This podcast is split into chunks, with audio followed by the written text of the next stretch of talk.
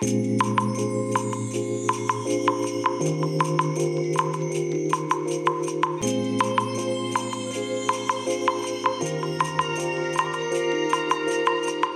い皆さんこんにちはこんばんは。お疲れ様でございます。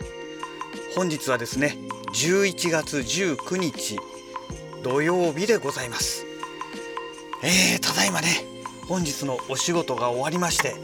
えこれからね帰るところでございますけども。えーとね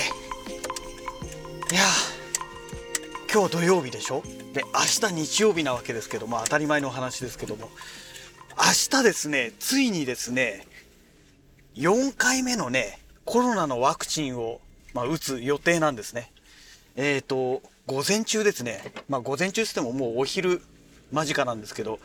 11時半にね予約がされておりまして。行ってこなきゃいけないんですけども。まあおそらくというかもうほぼほぼほぼ間違いなくですね。えーとコロナのワクチンの副反応が出てですねしばらくこのラジログまたねお休みすることになると思います。まあ3日4日ぐらいお休みすることになるんじゃないかなと思いますけどもえあのしばらくお待ちいただけたらなと思っております。で今回のコロナのワクチンはねあのー、今までのワクチンと違ってね、えーと、オミクロン株対応のワクチンと言われてるものですけどもなんかねこの3回目までの時と違ってこの4回目のこのワクチンまあ4回目って人によってはねもう5回目になるのかもしれないですけどもねここ最近の1ヶ月ぐらいですかねワクチン打って知りましたっていう情報がやたらと出てくるようになりましたよね。えどういうこと？みたいなね。今までもじゃああったの？みたいな。あったけど報道しなかったのか？みたいなね。なんかそんな雰囲気に今なってきてますよね。ねで過去3回ともですね私はねコロナのワクチン打った後副反応がねすごかったんですよ。ほんとすごくてですねもうね3日間はねもう完全に仕事ができない状態ですよ。で大体4日目とか5日目ぐらいであの無理して会社に行ってねでも大体半日ぐらいでもうダメですっつって帰ってくるみたいなね、うんまあ、そんな感じでしたので、ね、3回目の時なんか完全に副反応が消えるまで1週間丸々1週間かかりましたからね。だから今回はその1回目2回目3回目とはね違う種類じゃないですか。オミクロン用ですからね。どういう副反応が出るのかなっていうのはちょっとね想像がつかないんですけども一応ねあの熱さまシートみたいなやつあのおでこにね貼るやつですね。もうそれはね買ってあるんですよ1箱。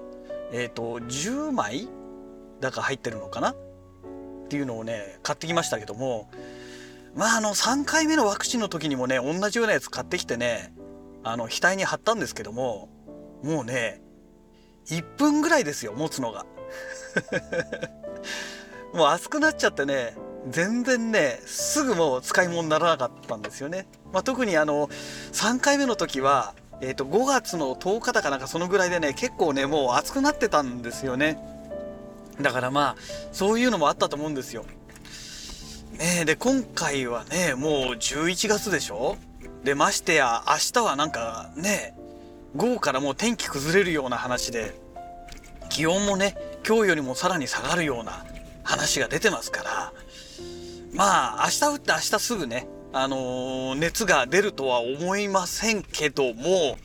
ただ今までのワクチンとは種類が違うから今までと同じように副反応が出るまあ同じように副反応が出るというか同じタイミングでね副反応が出るとは思えないですし、ね、すぐ副反応が出てでもすぐ副反応が出るって話になったら もうそれ結構やばいんじゃないかって話になると思うんですけどね。ねなんだっけあアナフェラ式なんとか あの言葉がねどうしても覚えられないんですけど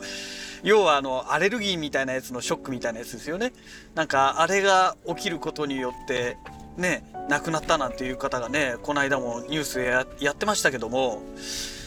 うん、ねで大体皆さんねそういう方ってねあの太ってる方がどうも多いみたいですよね。うん、で私もねこのコロナねもう3年目もうそろそろ終わりになる頃ですけどもコロナになってからね急激に太ってますので、え、多分ね体脂肪率最近測ってないですけどもおそらく相当上がってると思うんですよ体重も間違いなく1 0キロぐらい太ってますからねえいやーコロナの副反応で死にたくないですからね。あ、コロナじゃない、ワクチンの副反応でね。コロナじゃないんだよ。ワクチンの副反応で死にたくないから、まあ、もうね、勘弁してくださいって言いたくなるんですけども、まあ、どうなることやらですよね。で、あのー、オミクロン用のね、このワクチンを打った後の副反応の話っていうのが、結構ね、今までね、1回目から3回目までは副反応ほとんど出なかったよっていう人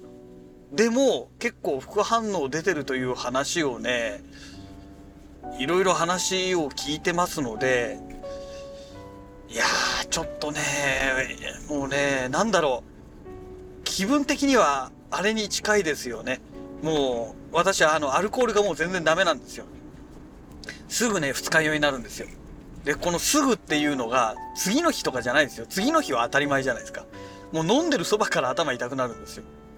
だからね、もうビールとかもね、含めてね、アルコールはもう飲まないようにしてるわけですけども、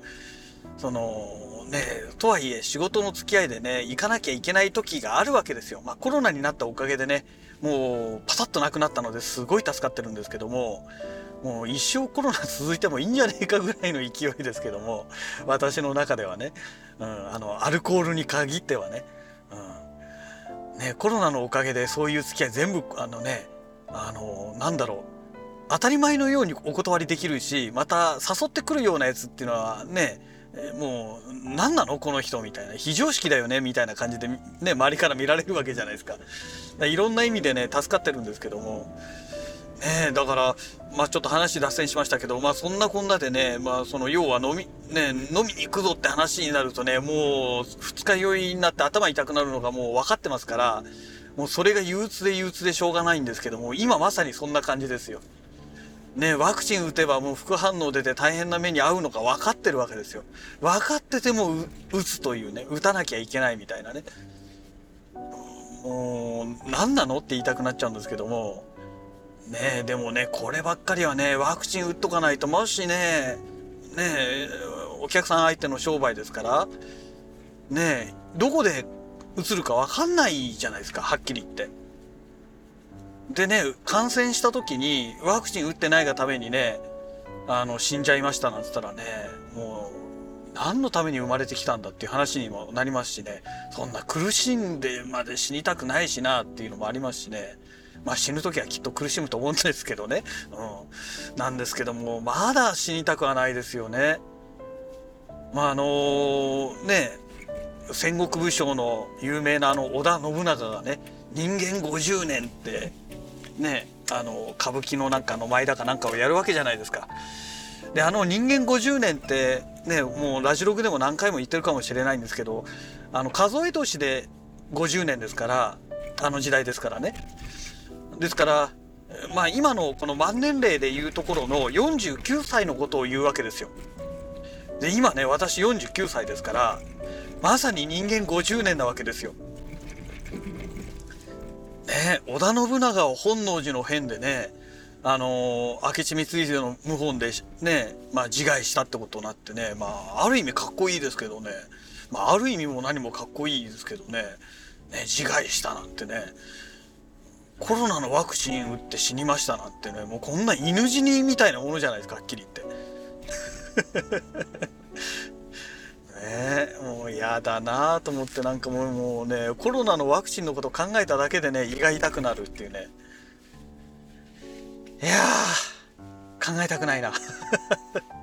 まあそんな話をしたらねもう自宅まであともう数百メートルもない数百メートルぐらいかな、えー、ぐらいの距離まで来ちゃいましたけども。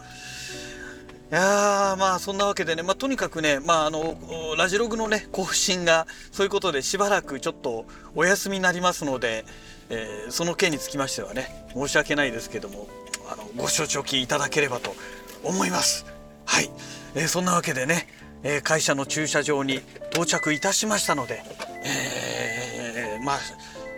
次回のラジオグいつないつになるか分かりませんが、えーまあ1週間以内にはね再開すると思いますので、えーそれまでねお待ちいただければと思います。それではまた。